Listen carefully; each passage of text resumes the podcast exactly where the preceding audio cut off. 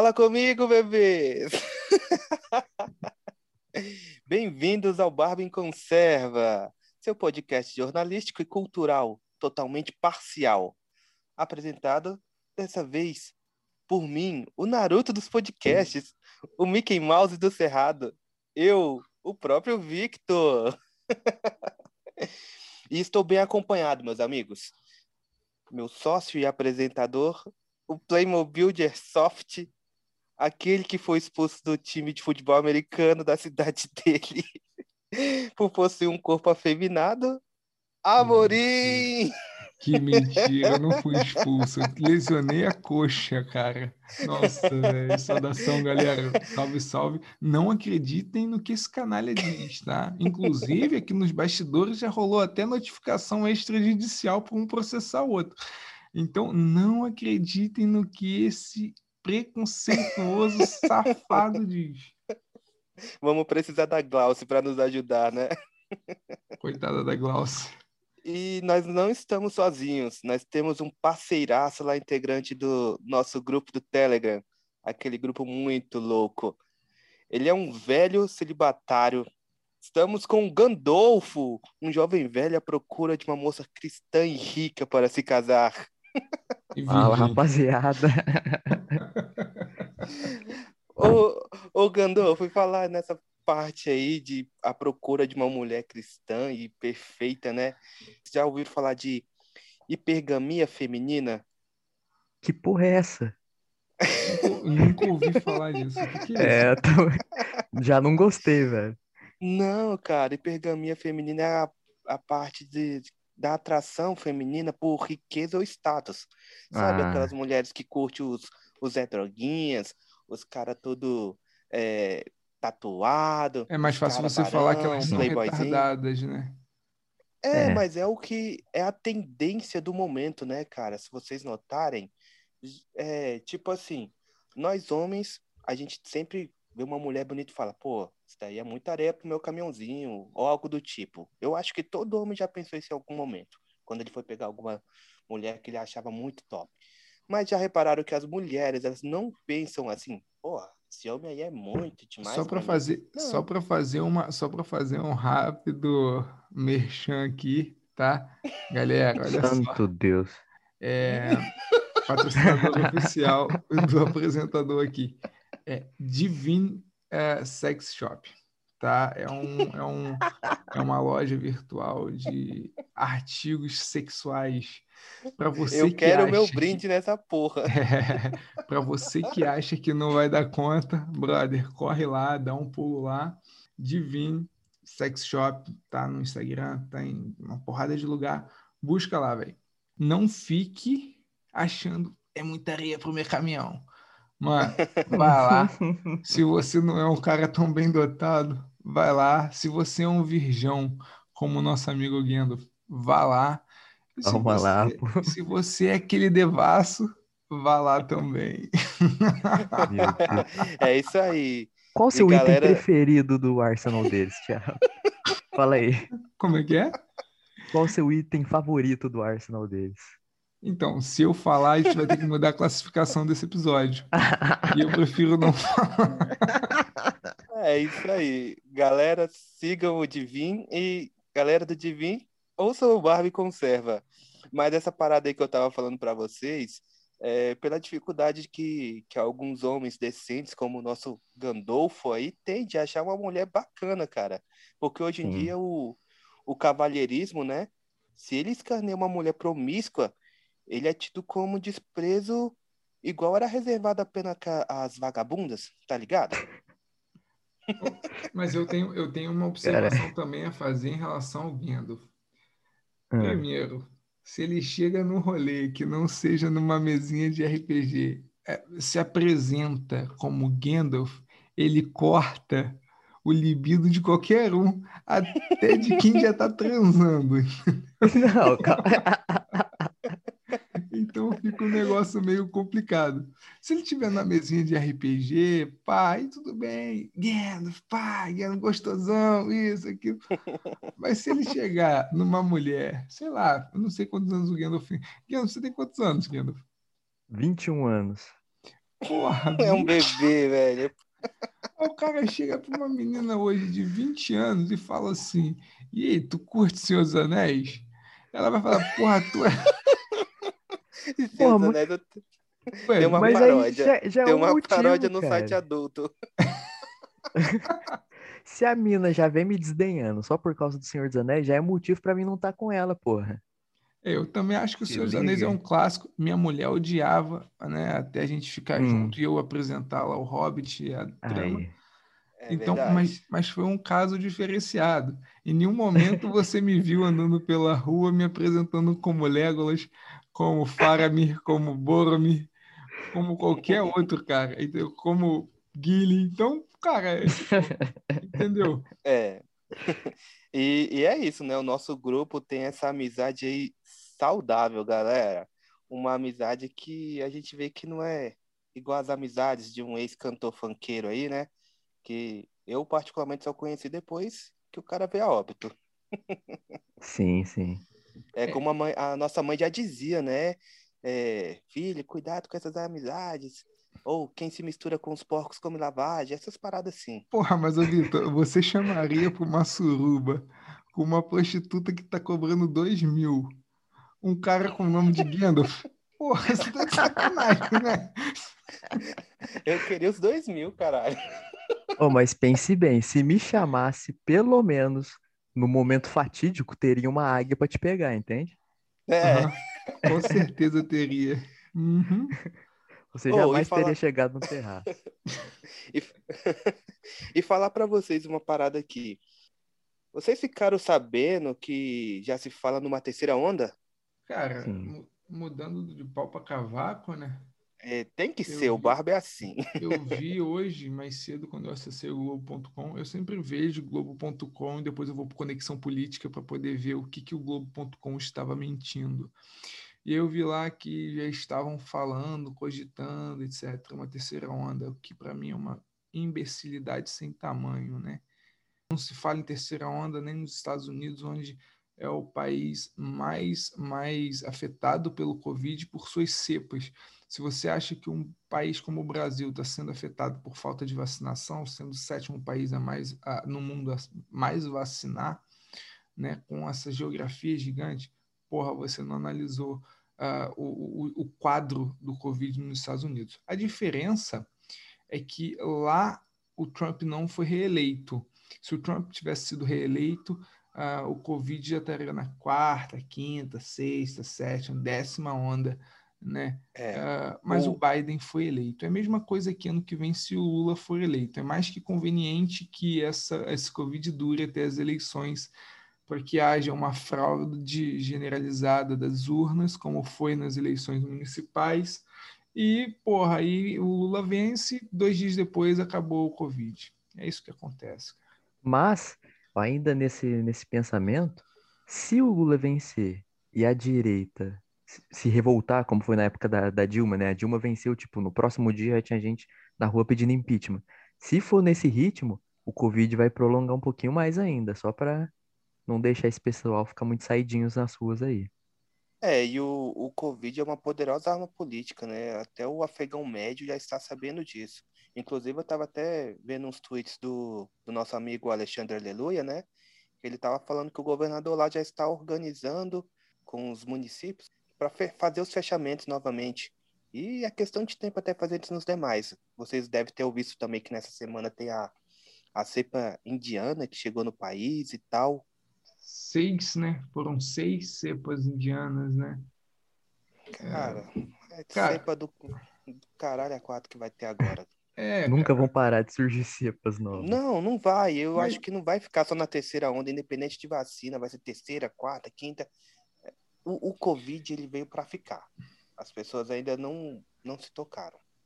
Não, eu acho que não, ainda não, ainda não. Eu acho que ainda tem um caminho meio, meio ah, relativamente longo até a gente ter uma, um choque do que está prometido, né, nas escrituras ou em qualquer outra cultura sagrada, né, sobre o fim dos tempos, ah, em relação agora.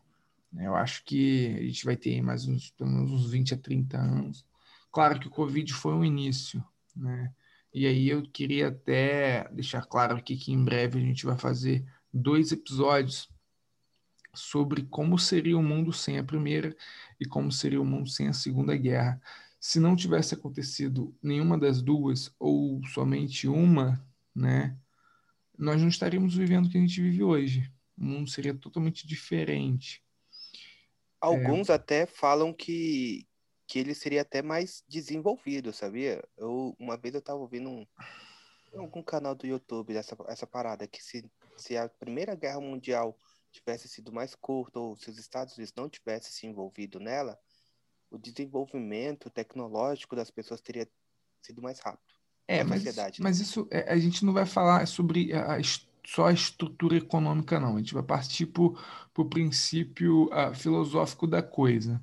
É como estaria a, a, sociedade como um todo, né? Como seria o pensamento uh, com, humano comum sobre guerra, sobre economia, sobre política. Essa é a ideia dos próximos episódios, que vai ser um desafio para o Barbie Conserva, mas a gente vai trazer, né, Vitor? E... Não percam, galera. Não percam. Isso aí. Interessante. É. Uh, o mundo vai acabar, né, Vitor? Isso é certo. Isso, isso. Quando eu, a gente eu, não sabe. Ainda nessa parada de, de, de Covid, eu comentei com vocês, inclusive com o Amorim, que teve uma ouvinte do, do, do, nosso Barba, né, que mandou um tweet pra gente, falando que o pai dela tinha uma comorbidade do coração, né, e aí ele tinha tomado a primeira dose da, da AstraZeneca. E nisso, cara, é, o cara passou mal, né? E, e aí veio a óbito. Quando chegou lá no, no hospital, é, foi em causa mortes Covid.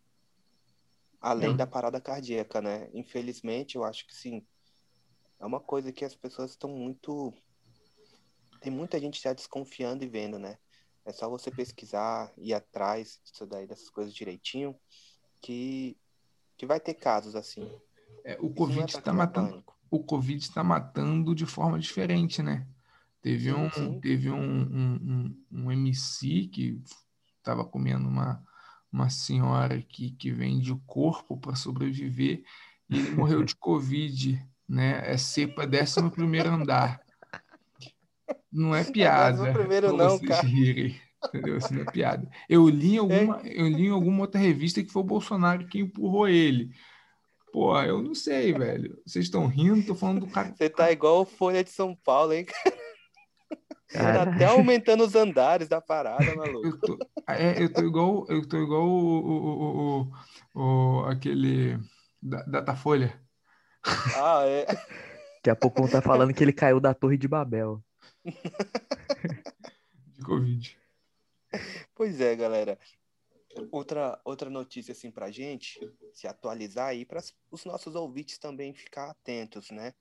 Teve um projeto de lei para passaporte de imunização. Vocês já devem ter ouvido falar, né? Que a Câmara, o Senado estão trabalhando ferrenhamente sobre isso, né? Ele foi suspenso nessa, nessa última semana de, de maio, mas a gente vê que, que a ideia seria tipo um complemento à carteira de vacinação digital e que quem não tiver vacinado vai sofrer as sanções, por exemplo, até de circular em transporte público, cara. cara. Isso, isso já existe, cara. A nível mundial isso já existe. A gente está falando é, quando, quando, por exemplo, uhum. se eu quiser hoje viajar para a África do Sul, uh, o consulado vai me impor dezenas de vacinas que eu preciso tomar novamente, que eu já tomei para mim que Exato. já trabalhou em hospital, né? Não sei se vocês sabem, eu tive um histórico no hospital particular aqui ah, na cidade. Né? A minha roupa é, é da, da, área da saúde. Então, então é, e aí, cara, eu já tomo uma porrada de vacina. Se eu não for, se eu não tomar essas vacinas, ao chegar lá, eu sou impedido de entrar no país. Isso acontece em qualquer lugar do mundo. O que o que está acontecendo, por isso que eu tenho tentado não pensar muito. O que está acontecendo nisso, é, com isso, é uma mistificação da parada. A parada está ganhando uma proporção que não precisaria estar tá ganhando. Por exemplo, esse esse catálogo de vacinas é, é, é, é entre países, né, essa exigência é porque você falou que o nosso Senado e a nossa Câmara estão fazendo. Elas estão fazendo, está tendo esse tipo de proposta de lei uh, espelhar, espelhada em outras propostas de leis em outras câmaras no resto do mundo. Nos Estados Unidos também tem uma proposta de lei parecida, no, no na Europa também, né, na, na Organização Europeia, Sim, sim. Entendeu? Mas o, o que a gente tem que observar e, e, ter cautela é que, principalmente vindo do nosso atual parlamento, cara, tu pode esperar uma, uma sanção aí, alguma coisa assim que vai cessear totalmente a tua liberdade de ir e vir. Aqui no Brasil, a gente sabe que está um pouco mais arrochado do que nos, nos demais outros países, né? Porque tá, aqui tá muito politizado mas, essa parada. Mas, mas eu acho que, cara, até a própria ignorância da direita brasileira politizou essa parada, bicho. Eu não tô Sim, aqui, eu, como eu sempre falo, hoje eu tô aqui para ser o advogado do diabo, né? É, sempre, né? A Você, nossa, a, nossa, Moura. a nossa direita Dilma. brasileira, feudalismo, a nossa direita brasileira. a direita brasileira, ela é muito burra, velho. Ela é muito burra, velho. Ela tava, tava falando que, uh, por exemplo, eu, eu, eu moro no, na capital nacional do petróleo, né, Macaé. Aqui, Uh, ah, para quem trabalha embarcado, também tem uma série de exames barra vacinas que a pessoa precisa fazer e precisa tomar. Se o cara não fizer, o cara não embarca. Então, você não está cerceando uh, o direito dele optar ou não por querer uma vacina. Você está impondo uma política interna de vigilância sanitária para aquela empresa que você talvez seja dono, de que o cara que tem o cara que precisa tomar uma vacina de febre amarela para poder embarcar.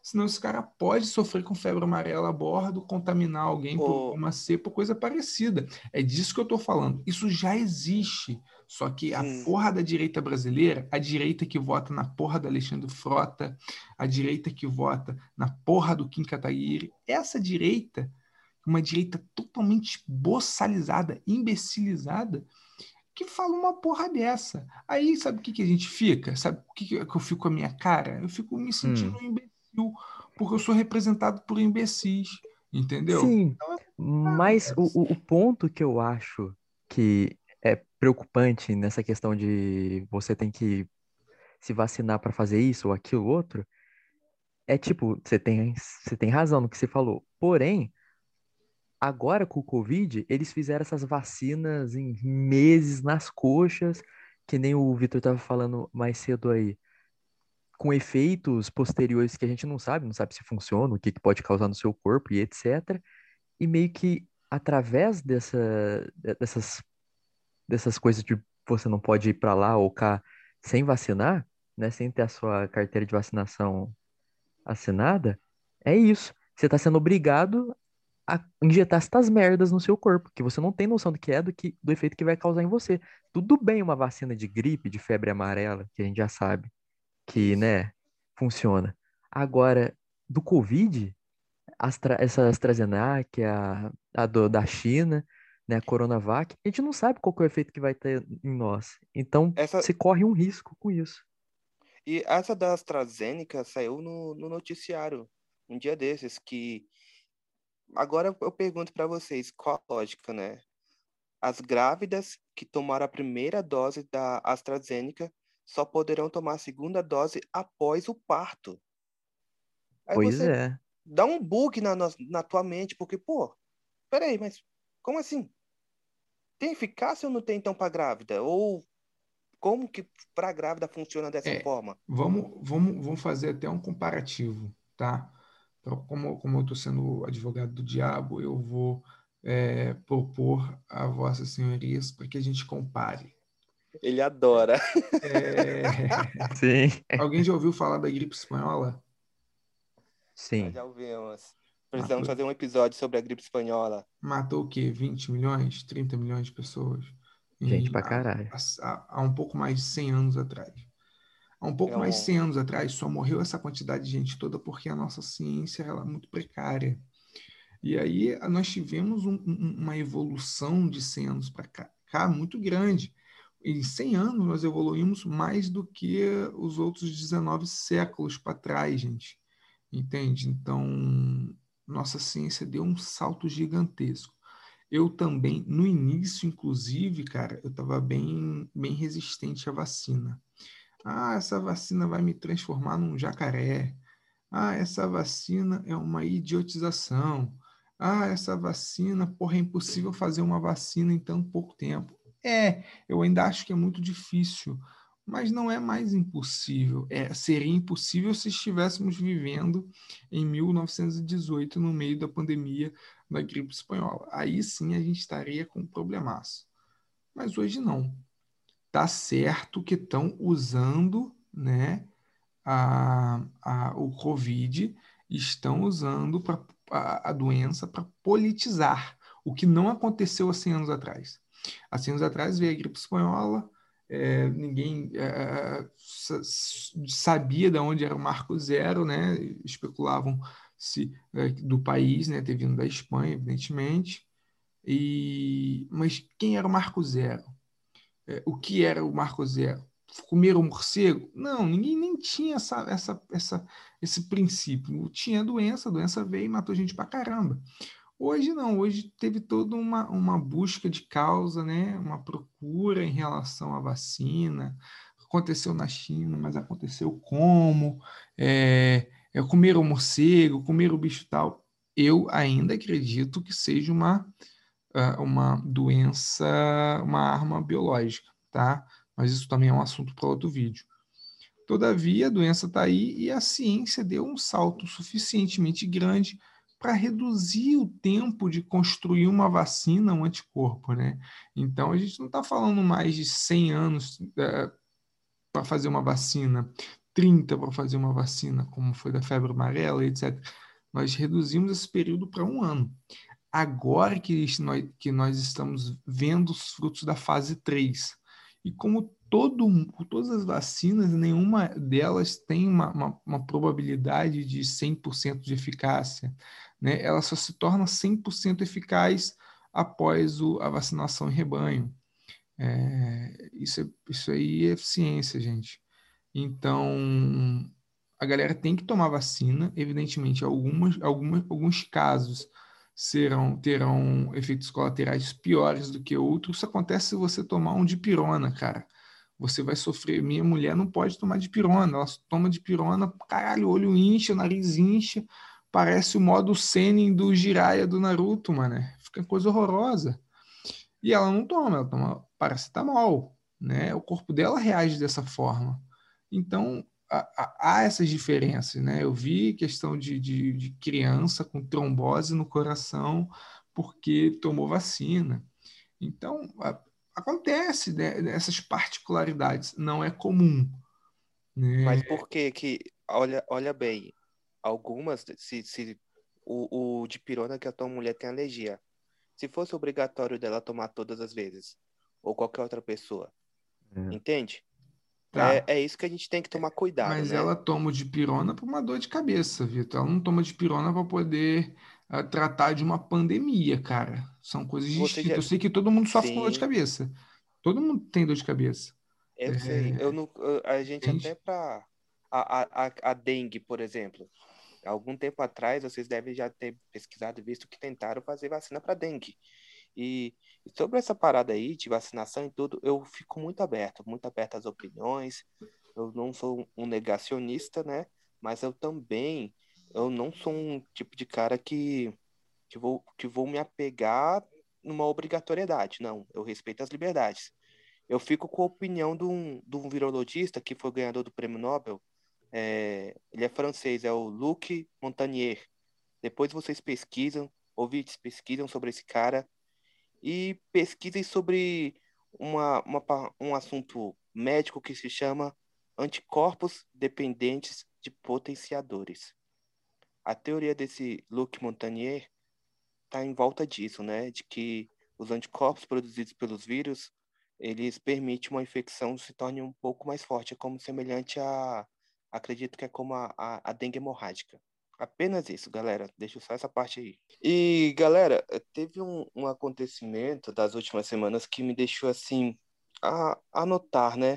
Foi aquela operação lá no Jacarezinho. Inclusive, o, o Amorim até gravou um episódio novo, que em breve vai, vai sair, né?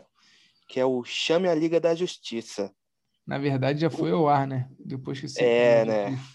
É.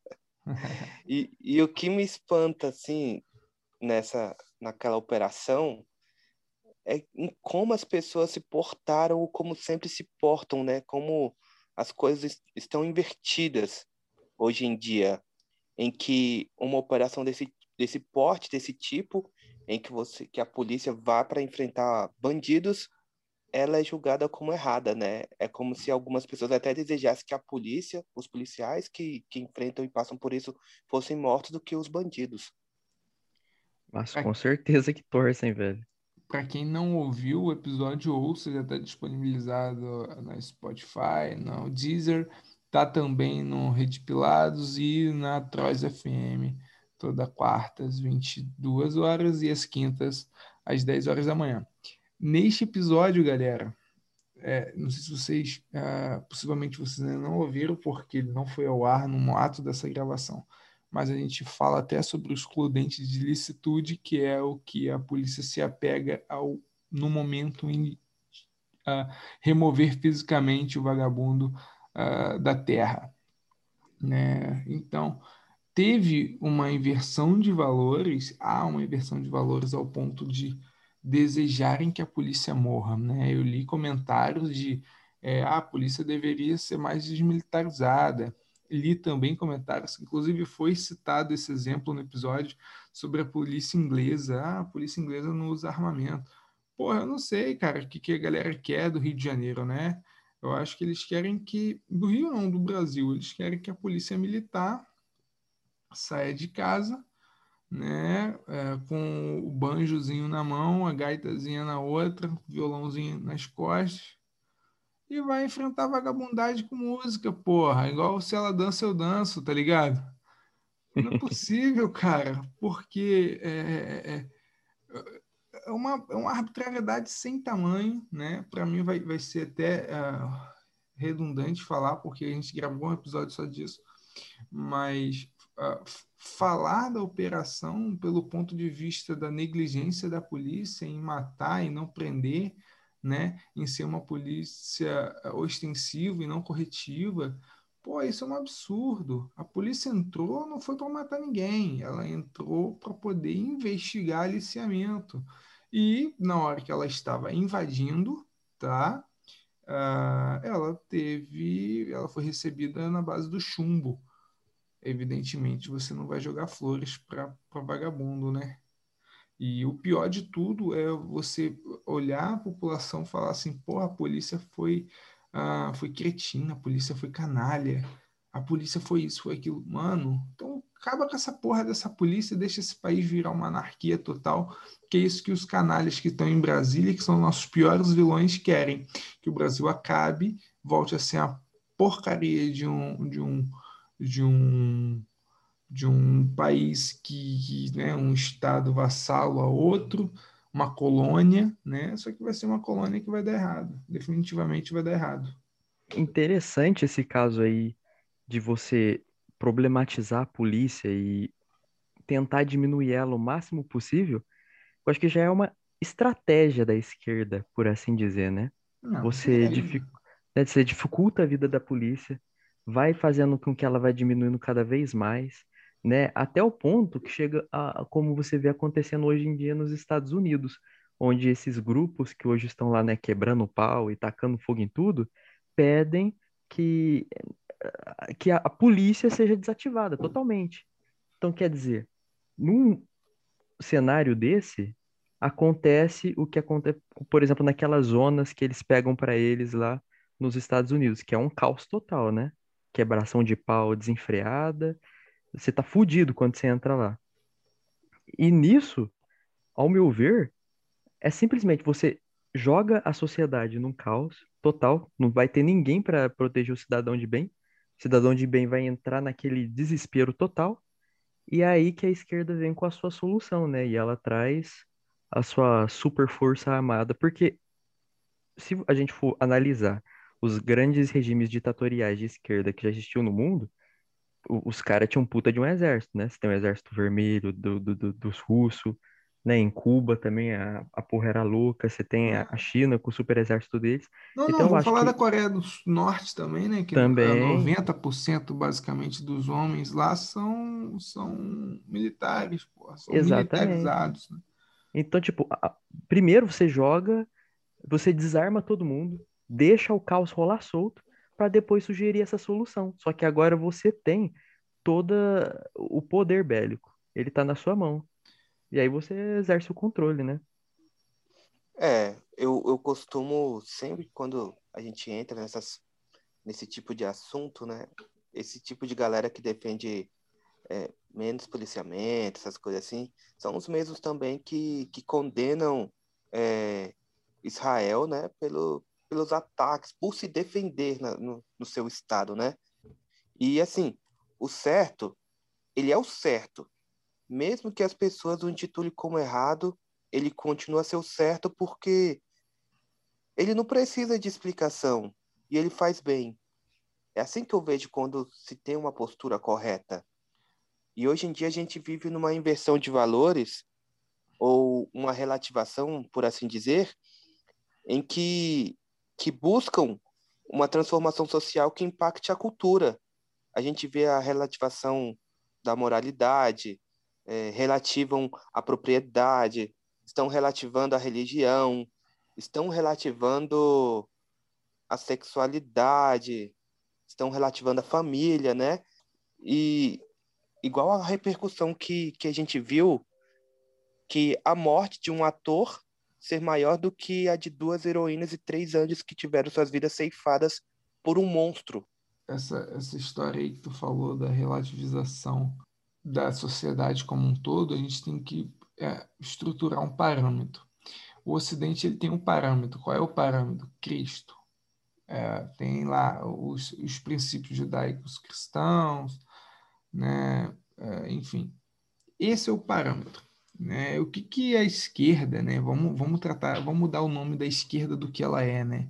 O que os comunistas, né? O que as pessoas com uh, vieses comunistas, socialistas pensam. Vamos, a, a, vamos recriar os parâmetros. Então a galera briga por um Estado laico. Eu sempre fui um cara muito crítico a, a um Estado uh, teocrático, né? centralizado numa, numa, uh, numa estrutura uh, religiosa. Eu sempre fui muito crítico, porque eu sempre associei isso ao Islã. Né? Aí um dia eu estava lendo, eu não lembro qual livro, ou vendo algum vídeo, e, e, e, tinha algo escrito: o Estado deve ser laico, mas não ateu. Né? E partir daquele dia eu comecei a refletir sobre isso. Quando a gente parte para um Estado laico e ateu, que é o Estado no qual o comunismo se, uh, se tira os parâmetros, né? nós não temos uh, estrutura nenhuma. Nós não temos família, nós não temos uh, economia, nós não temos certo e errado. Hoje, para a gente, uh, matar o próximo é errado, né? Mas para o Islã, não. Para o jihadista, não. Matar o próximo, matar inclusive alguém que não for da mesma religião que eles, é um prêmio, entende? Então, qual é o parâmetro que, uh, que ele tem? O parâmetro que ele tem é do Alcorão, né, da promessa de que se ele explodir uma bomba, se ele servir a causa, ele vai para o céu de Alá e vai ter lá suas sete virgens. Esse é o parâmetro do Oriente Médio, né? principalmente do jihadista, dos jihadistas. Né? O nosso aqui não. Num Estado comunista, o parâmetro é o partido, né? É o governo, é o Estado em si. E aí, cara, é relativizado o que é certo e o que é errado, né? Vira o, o não roubar vira uh, fica fica relativo a alguma coisa, o não matar fica relativo a alguma coisa. Então, primeiro a gente mata Cristo novamente. Segundo, a gente queima as Bíblias. Terceiro, a gente espera essa geração morrer para lobotomizar a próxima. Quarto, eu tenho sucesso. Eu tenho um mundo sem parâmetro nenhum. Eu tenho uma anarquia total. E aí começa-se a, a, recriar esses parâmetros como, é, como eu vou citar novamente uh, George Orwell, 1984. Parâmetros totalmente uh, pró-prisão uh, da pessoa né, na realidade. Então, é, o cristianismo é o padrão do Ocidente. Goste você que me ouve sendo ateu ou não. Foda-se. Assim. Mas a sua sociedade, se você é ateu, se você é budista, se você é, é hinduísta, se foda, para mim não me importa. Mas o padrão que você segue de civilização é cristã. É Exatamente. cristão. Então, cara, se isso cair por, por terra, mano, sabe o que, que você vai ter? Você não vai ter nem porra nenhuma, você não vai ter nem direito de fazer uma oferenda, que para nós cristãos uhum. é paganismo.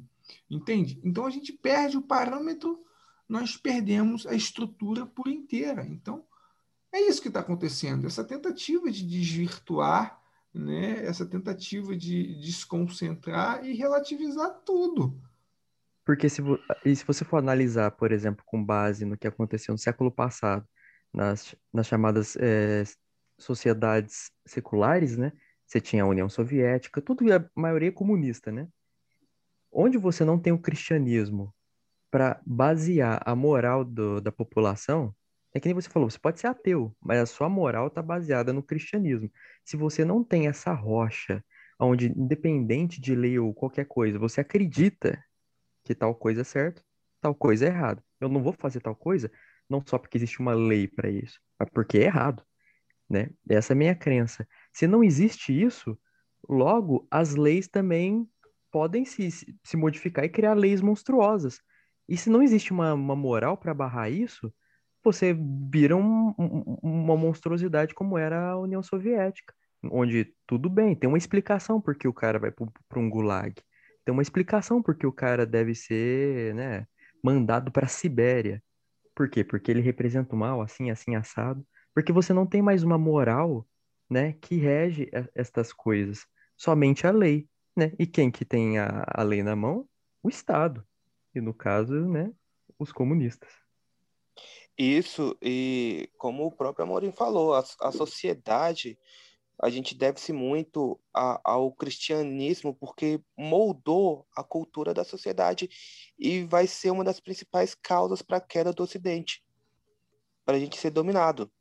E a gente vê essa, essa, essa atitude semelhante com uma ação de trotskização, vocês já devem ter ouvido falar, que é mudar a história, que é mudar, sabe, as coisas simples, mudar, é, tipo, eu estava vendo, aí no Rio de Janeiro é muito comum, principalmente quando algum famoso morre, né? É, é, eu vim do, do caso que eu lembro que que a rua Coronel Moreira César, lá, lá em Niterói, passou a se chamar Rua Ator Paulo Gustavo. Ah, teve também aquela da Marielle, que era Visconde de Moraes, que passou a se chamar, se chamar né, Rua Marielle Franco. E, cara, alguém é, passou, sequer... até agora Até agora não teve... ninguém sancionou lei nenhuma que a rua se transformou no nome da Marielle, cara. Isso aí é Mas quando você vai lá, a placa tá lá, né? A ah, placa tá lá, tá o nome porra. dela, entendeu? Falaram que o tipo Bolsonaro tipo assim, ia armar todo mundo e ia botar comunista no lugar dele. História. Comunista no lugar do Bolsonaro. Não, é igual falando, aqui na... Eu tô falando que o falar, a, a, placa tá lá não quer dizer que é verdade. A mesma coisa o Bolsonaro. Falou que ia acabar com os comunistas, que ia. Imaginamos que teríamos um novo Pinochet, né? E vimos o que vimos, né? Mas você não é entende é que. Você entende que só, só o fato de mudar o nome da rua e colocar aquele nome que, que vai acontecer com as futuras gerações? Elas não verão que aquela, que aquela rua se chamava com aquele outro nome. Ou elas não irão reconhecer e vai chegar um ponto que vão falar: ah, mas espera aí, essa placa aqui já está aqui há tantos anos e só que o nome da rua é outro nome? Não, bora mudar definitivo para que seja o nome que está nessa placa, porque é o que todo mundo já pegou a prensa é o que todo mundo conhece agora. É igual na minha cidade, que no meu bairro, a rua principal se chamava Rua da Água de Coco. Por quê? Porque existia um, um boteco, que foi um dos primeiros a chegar no, no bairro, e, e lá a especialidade do cara era vender o, o, o coco gelado e tal, as paradas de, de, coco, né? Aí por isso que se chamava Rua da Água de Coco. Só que aí hoje, com tanto de comércio e com tudo que chegou, e, e essa, esse boteco até fechou, venderam para outras pessoas e tal. E tipo, deixou de ser a água, a, o, deixou de existir o, o, o boteco Água de Coco, mas a rua ainda continua como Água de Coco. Quando alguém chega e pergunta, ah, mas por que que é isso?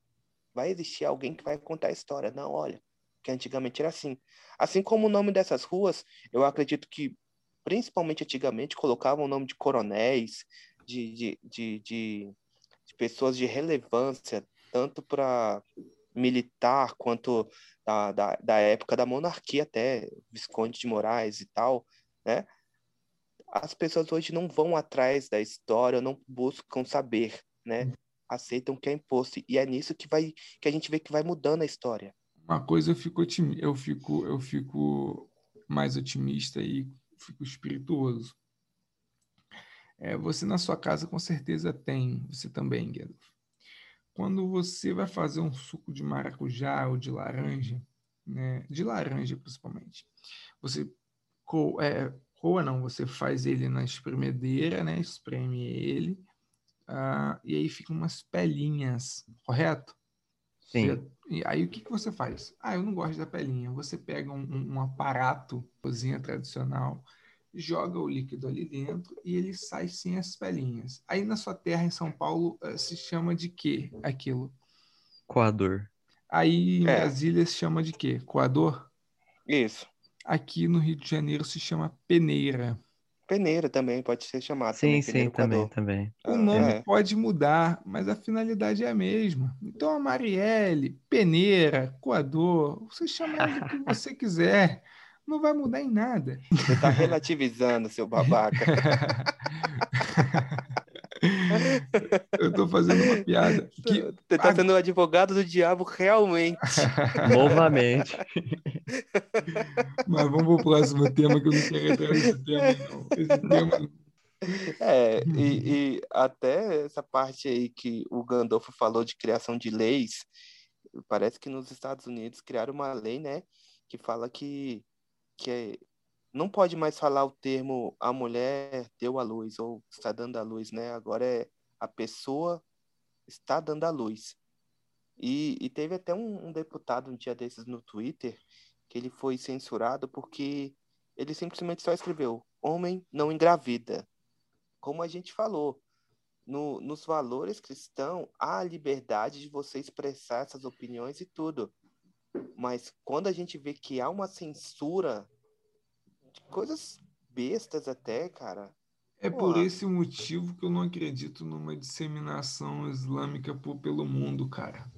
Sim, sim, essa porque, galera aí tem muita galera que. Vai chegar no momento em que os imbecis coletivos lutarão com os idiotas uh, que não leram o mínimo.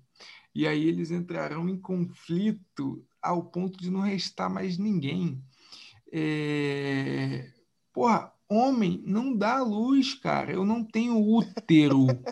entendeu? Mas você não o pode cara que, falar o isso. Cara, o cara que transa com outro cara, ele não vai engravidar, brother. Ele o vai. podcast vai ser censurado, caralho. Possivelmente, possivelmente depois ele vai no banheiro e vai abortar naturalmente tudo. Então, mas é uma verdade biológica, não tem como mudar. O que está acontecendo, essa histeria, essa tentativa de mexer nessa porra desse vocabulário, é, linguagem, linguagem. É, Parece nova língua, né? É, pronome neutro, é, e isso, e aquilo porra, isso é uma imbecilidade que vai, se acontecer, vai acontecer no livro aqui, no livro ali, você vai ver um idiota falando aqui, um idiota falando ali, mas que no, no natural da coisa, no dia a dia, não vai rolar, mano. Entendeu? Então, pô, é ah. esse, eu, tenho, eu, eu, prefiro me preocupar, sabe com o quê? Eu vou falar para você, eu prefiro me preocupar com Bitcoin, Eu prefiro me preocupar com o real, né, em relação ao dólar, que eu prefiro me preocupar com a bolsa, eu prefiro me preocupar com o Bolsonaro lá passando pano para a esquerda. Isso, eu prefiro me preocupar, pô. Eu vou me preocupar com o pronome neutro, porra. Então, mas aqui. Fuderem, cara. mas aqui a questão que a gente traz com a linguagem. Porque eu acho sim que a linguagem representa um perigo. Por quê? Porque a esquerda é cheia de, sequest... cheia de sequestrar certas palavras, né? Por exemplo, hoje você não pode falar revolução sem pensar numa revolução comunista. Exatamente. É a primeira coisa que vem na sua mente. Se então eles são cheios disso. Exatamente, eles pegam termos, palavras, sequestra, e quando você. E eles te obrigam a, a falar nesses termos. E quando você vai discutir com eles, você acaba caindo no joguinho, porque você tem que usar dos próprios termos e palavras que Sim. eles né, sequestraram eh, para falar do assunto. Então, imagina, eles não precisam é, né, digamos aí, obrigar você de certa forma a falar essas palavras só por leis. Eles podem fazer de um outro jeito que eu acho que é muito mais é, efetivo, é, que é não. culturalmente. Você bombardeia filme e sei lá o que com esses termos e você vai fazendo a mente da pessoa. É, é aquela é por... exibição de novo, de novo, de novo, de novo, você vai é. né, fazendo a mente a pessoa, da pessoa. Exatamente, é, a, é que a linguagem é um produto da cultura, né? E, e, quando você muda a linguagem, você mexe com a cultura de um povo, cara. É, então, a gente, o, então, o 1984 né? ele, ele passava muito disso. Quem Não, leu sim. sabe. É, o George Orwell é, foi, foi bem. Foi, foi assertivo, bem né? nisso, né? Em relação é. ao enfraquecimento uhum. do vocabulário, para reduzir até a capacidade uh, do, do, do, do, personagem de mensurar as coisas, né? O, é, sim. Bom, Cara, ruim, eu... excelente. Né? limitando eu... o vocabulário. É, mas Essa a nossa tá cultura tá... já está em frangalho. A cultura ocidental está em frangalho, entendeu? Está em queda. Está em, tá em declínio, entende? Isso. Eu fui fazer um, um, um, um teste, né, para uma empresa até bem conceituada, e vou falar para vocês, velho, eu fiquei confuso com aquela parada de, de gênero. Tinha tantos nomes lá, transgênero, bigênero, não sei o que, gênero. Depois e você escolheu eu, o quê? Depois que eu fui pesquisar que, que o cara, o, o hétero parece que é chamado de cisgênero agora. Eles inventam tantos termos, tantas coisas. A gente fica confuso, galera. E, e aí, que, quando você está confuso, o que, que você faz? Você se omite, você se distancia. E é o que eles fazem. Hum. Ganham território e dominam aquilo. A nossa sociedade, ela, ela vive um momento de, de depravação moral, né? Que ela, que ela beira em que a gente vive em uma Sodoma, ou em uma Babilônia, ou simplesmente na, na Oceania. A gente, aqueles que possuem valores cristãos, eles. A gente sente que nós estamos no princípio dos fins dos tempos, né? E até quem não tem religião sente que o mundo vai ficar mais difícil de, de, de conviver em sociedade, né? De, das pessoas se relacionarem. É, é como naquela escolha, né, entre Jesus e Barrabás, hoje em dia as pessoas sem nem pestanejar estão escolhendo Barrabás, porque é o, é o corrupto, é o errado, mas é o mais popular entre as pessoas, é o mais prestigiado entre as pessoas, estão deixando de escolher o Salvador do mundo, o lado certo das coisas, o lado que vai sofrer, mas que vai ser vitorioso, simplesmente porque vamos deixar as coisas como está. É bem mais fácil seguir o caminho do mal. E, e aí eu pergunto, né, para vocês, como ou o que pode ser feito para a gente salvar a nossa alma, salvar a nossa família no meio de toda essa imundície, galera? Ainda no tópico anterior, né, é, Lavoisier diz que na natureza nada se perde, tudo se transforma, né? Na história é a mesma coisa.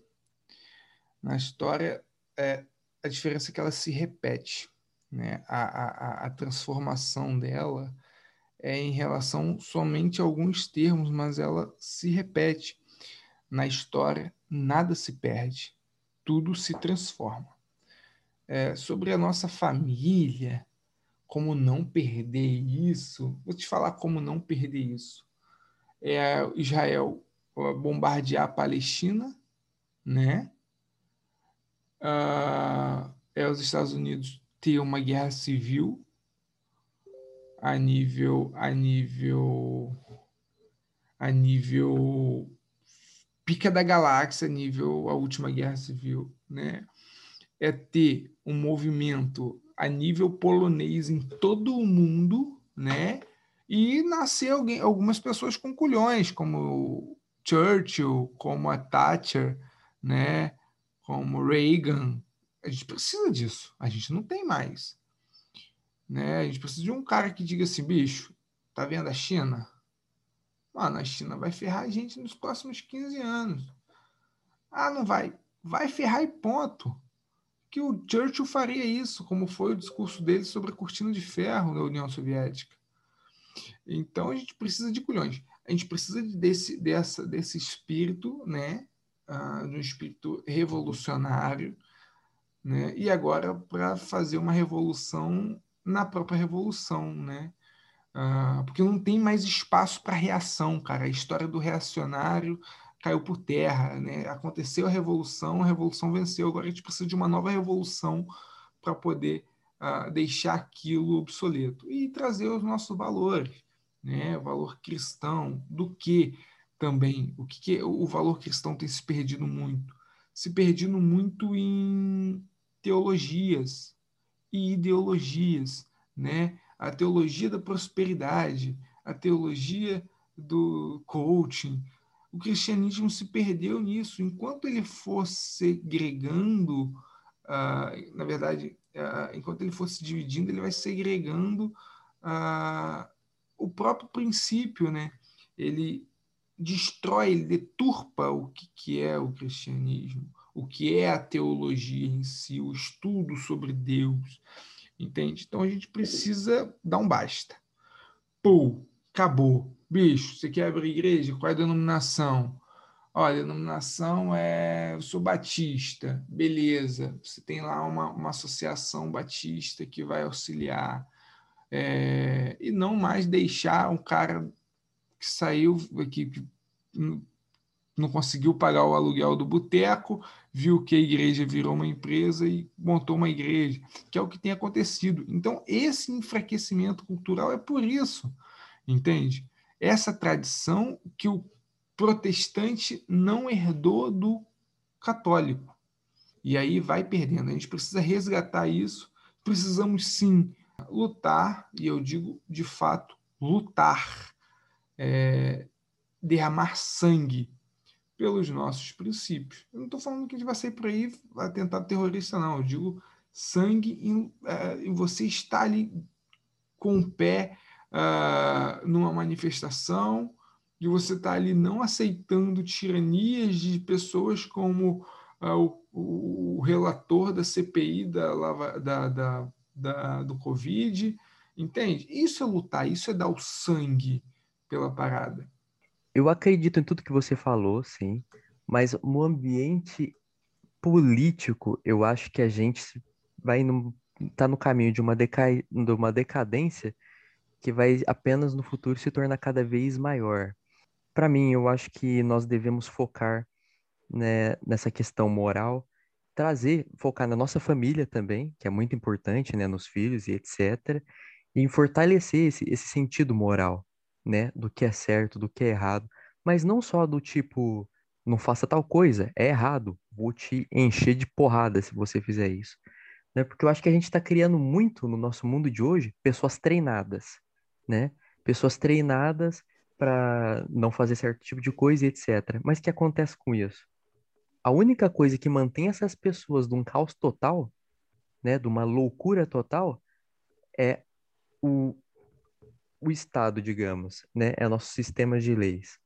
No momento que, digamos, no futuro, onde po possamos entrar num estado de calamidade, onde a, a ordem vigente for jogada aos ares, corremos um grande risco de viver um cenário realmente apocalíptico, porque essas pessoas, elas não são boas porque elas acreditam no bem, porque elas realmente pensam, né, que tal coisa é certa porque é e tal coisa é errada porque é, mas porque elas temem as consequências de suas ações.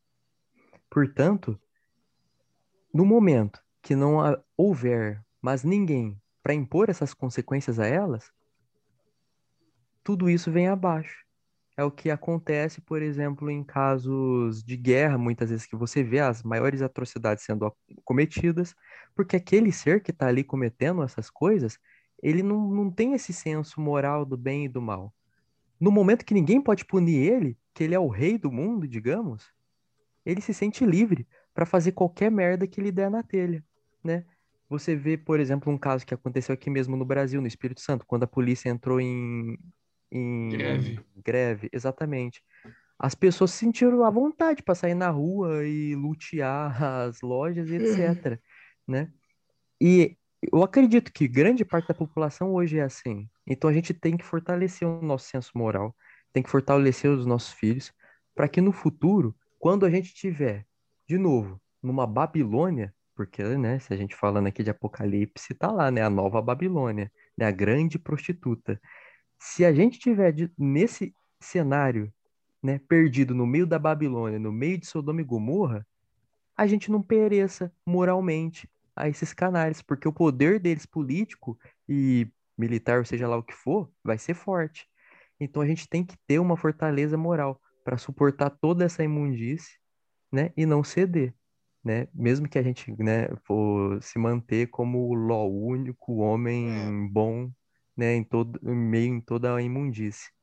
Então acredito que esse seja o caminho. O caminho é fortalecer o nosso senso moral, né? E porque a decadência do mundo, eu acho que a gente já está indo para um quadro futuramente, né? Vamos colocar mais uns 10 anos, se tudo continuar do jeito que está indo, 10 ou 20 anos, pode se tornar irreversível, sabe? O, porque o dano que vai ser causado no mundo vai ser cada vez maior. Falando de doença, não tenha dúvida que a próxima que vir vai ser muito pior que a Covid. E Verdade. conflitos armados só tende a piorar também. Então, Sim. se a, nós tivermos o nosso senso moral firme, estabelecido numa rocha, que é Jesus, não importa o que vier para cima da gente, a gente vai se manter. Então, acredito que através disso, a gente só precisa sobreviver, cara. A gente só precisa se manter intocados, puros, que no futuro a gente nem precisa derrotar eles, porque Jesus vai derrotar eles por nós. O importante é só não decair, né? Não cair frente à corrupção, beber do cálice da imundície da grande prostituta, como está escrito. A gente vê com tudo que tem acontecido que o mal ele não se vence com o mal. Não é como em um filme do Justiceiro ou do Batman, pois a consequência de um erro ela custa muito caro a heróis comuns. E diante do aumento de iniquidade, o amor, que é o sentimento mais nobre que o homem possa ter, ele vai se esfriando. Isso é bíblico e fica mais claro com o aumento da miséria, guerras e outras situações que nós estamos vivendo.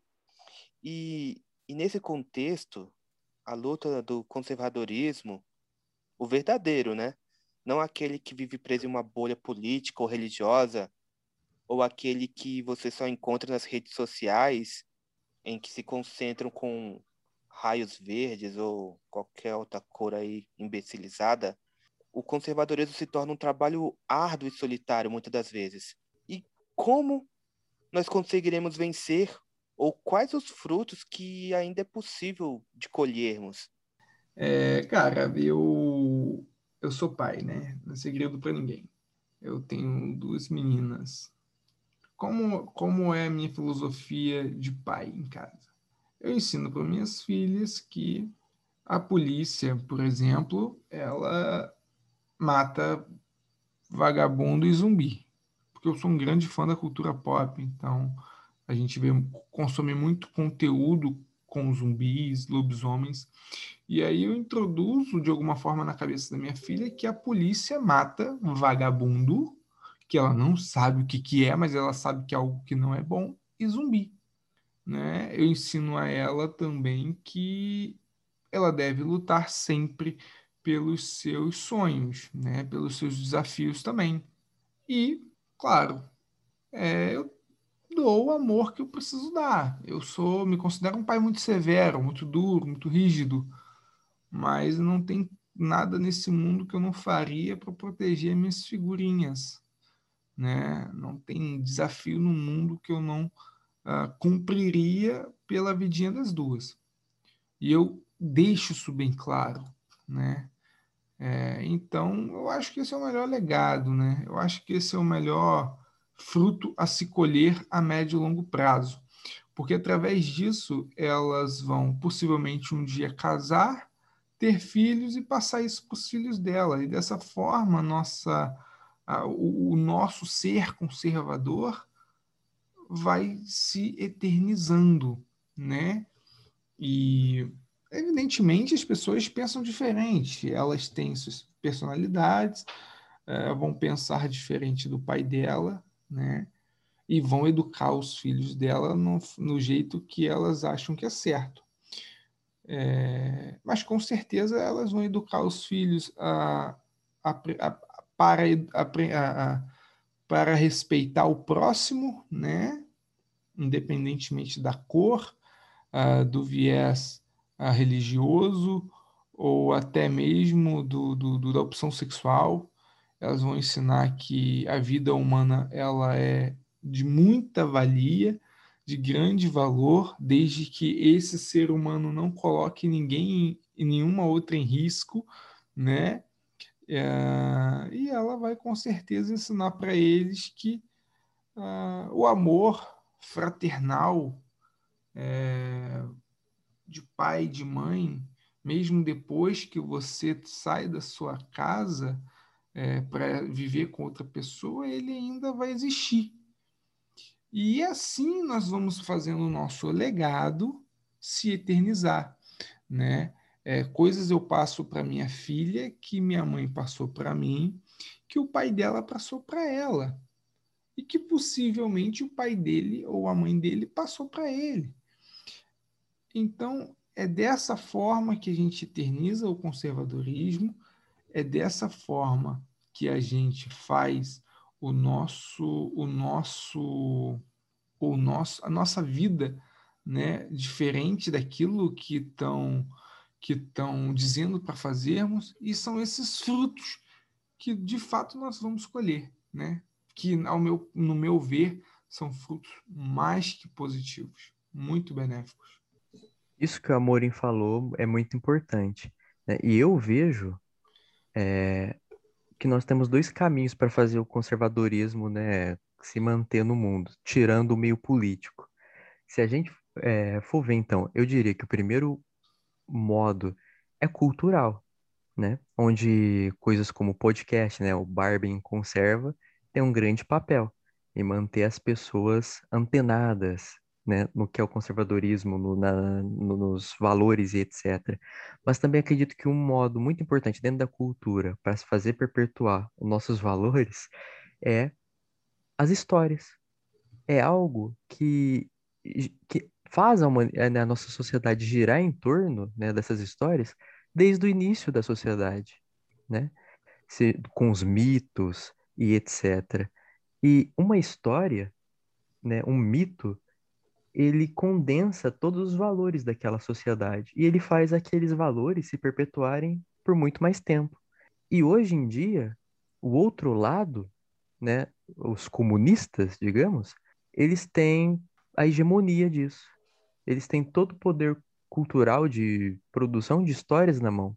Acredito que a gente tem que fazer, começar a fazer também. Não precisa ser grandes produções hollywoodianas com milhões de investimento. Pode ser desde livros ou qualquer coisa do tipo, qualquer produção já vale alguma coisa. E através disso, você vai mantendo esses valores no nosso meio cultural, né? E quem sabe até ensinar o outro, porque também, né, a pessoa pode ser do outro lado. E ela pega aquela obra e através da obra ela exercita a, a, sua moral, a sua mente, o seu senso de empatia, que é algo que falta muito hoje em dia, né, no nosso, na nossa sociedade.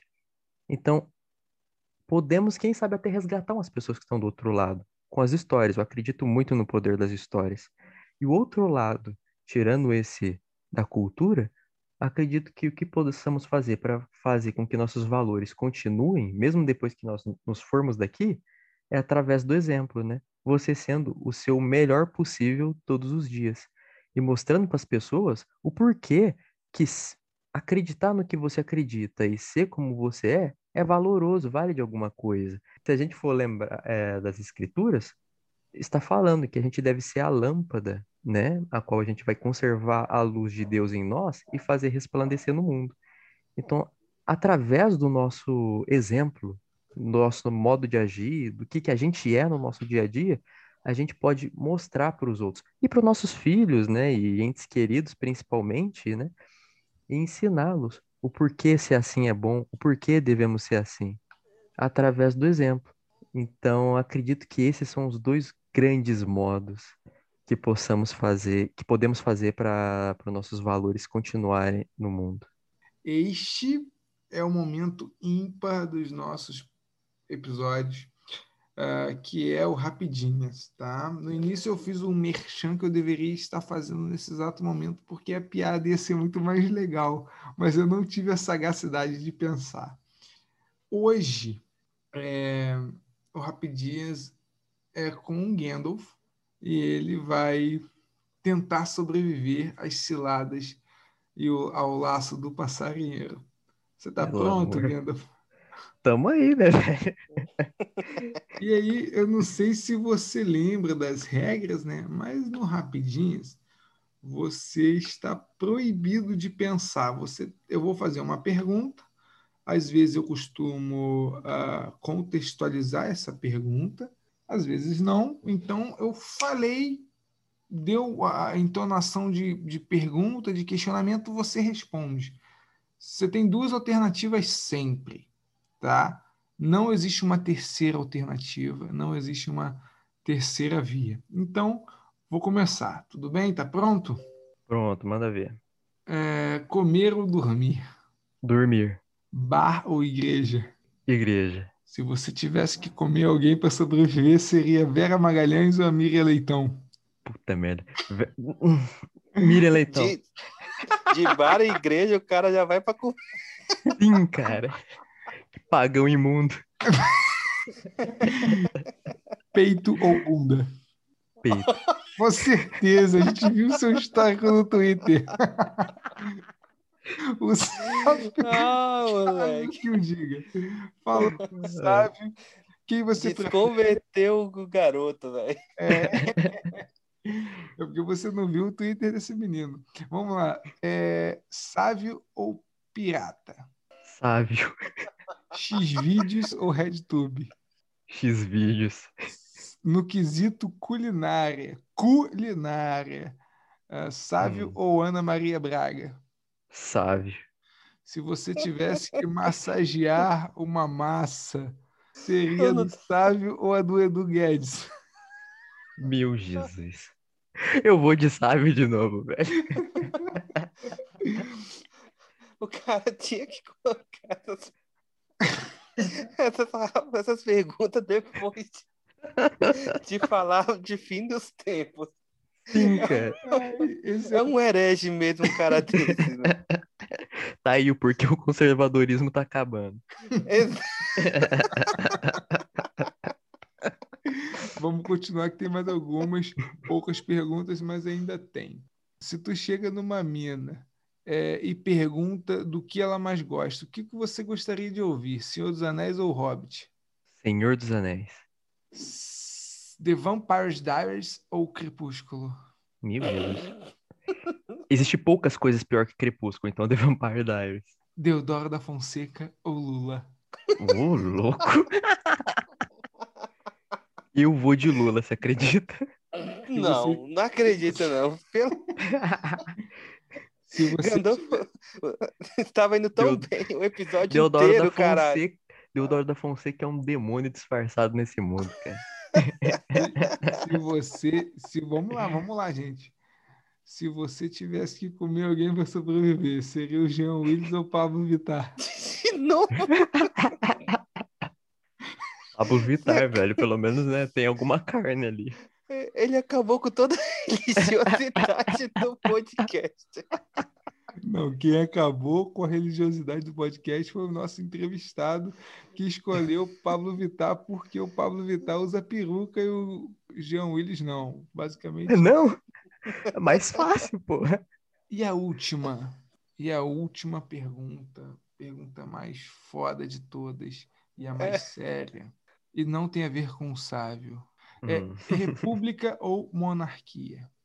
Monarquia 100%. Ah. É, o- monarquia hoje, monarquia amanhã, monarquia Né? sempre. Você acredita que o, que o entrevistado do quadro novo do Barba, do De Frente com o Amorim, ou Duetos, que ficou meio gay, é, o, cara, o cara é republicano, velho. O cara não é ah, não. Ah, não, o cara gosta do Deodoro. É, enfim, minhas considerações finais. O episódio foi bom pra caramba. Eu me diverti muito. Eu espero que você, ouvinte, que tenha nos aguentado até esse momento ímpar do Barbie Conserva, tenha se divertido bastante também. É, Sigam-nos ah, no Instagram, no Twitter. ah, Ouçam-nos também pelo Rede Pilados. Busquem não só o Barba como uma fonte de conhecimento busquem outras alternativas, estudem tudo, leiam tudo, né? Só não ouçam ou não vejam vídeos do Nando Moura porque tá insuportável. Ele é, agora rompeu. Se libertou. Finalmente. Amém. Eu não aguentei 15 segundos de Nando Moura. Eu acredito que eu botei pra ver um vídeo do cara hoje, eu não aguentei, cara, ele falando Pelo amor de Deus. e do Kim Kataguiri. Eu não aguentei 15 segundos, cara, me deu uma vontade de vomitar incontrolável. Olha que eu nem bebi hoje. Então, galera, não deixem de escutar os outros episódios. O Chamem a Liga da Justiça. É, em paralelo a ele, chamem o Batman também, que é um episódio ah, linkado a ele. O monólogo, o grande irmão, está de olho em você, né? É, e bem-vindo ao Brasil, que são os episódios que a gente mais eh, abusou da nossa inteligência e o sadismo no sarcasmo também dos apresentadores do Barba. Eh, obrigado por tudo, pelo apoio. Você aí que está nos ouvindo de fora do país, não volte para o Brasil. Um beijo do seu amigo, do seu amado e idolatrado. Salve, salve, amorinho. Bom, obrigado pelo convite, todo, vocês dois. Foi maravilhoso ter participado do podcast, né? Acredito que o episódio foi muito bom. Deu para falar de bons tópicos, né? E espero que ficamos aí com, né? Que deixamos boas ideias para os ouvintes, que eles tenham gostado, né? E que isso tenha servido de alguma coisa para eles, que eles tenham, né, saído daqui, saído desse episódio melhor do que quando eles entraram né? E para qualquer jovem, meiga, boa de coração, me pesquisa no Twitter, Gandolfo Style. A betadinha básica no final. Boa, garoto. E, caros ouvintes, vocês que nos ouviram até essa parte do, do episódio, em que a gente quis mostrar que no atual momento nós vivemos uma espécie de glamorização da incoerência, né? E que tudo que nós estamos vivendo bate com o princípio do fim dos tempos. Pode parecer complexo ou pode parecer que é uma batalha perdida, o fato do, do conservador se esforçar tanto, do cristão batalhar para impedir o avanço do mal, mas na verdade nós estamos guardando a nossa fé, guardando a nossa esperança e mantendo o nosso amor para que a gente não pereça diante de tudo que, que tem acontecido e de que vai acontecer. Nós somos a, a última geração, eu acredito, que lutará pela liberdade. Eu, eu vejo as crianças na rua sendo impostas por uma ideia de, por exemplo, ah, você vai crescer usando máscara e não vai tirar máscara, ou você não pode se aproximar de outra criança porque você pode se contaminar. Então, assim, que conceito de liberdade essas crianças terão no futuro? Ou como que elas conseguirão expressar a liberdade delas ou se socializar?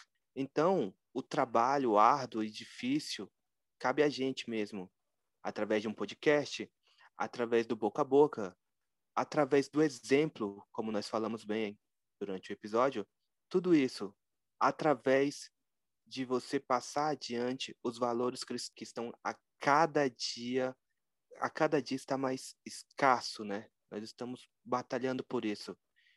E é muito mais simples do que parece vivermos um cristianismo. Precisamos viver um cristianismo puro e simples todos os dias e mostrar à sociedade que ainda há esperança e que essa esperança só está se apegando em Deus. Agradecemos a todos. Nos vemos nos próximos episódios com mais humor, com mais sarcasmo, com mais discussões. Valeu, galera!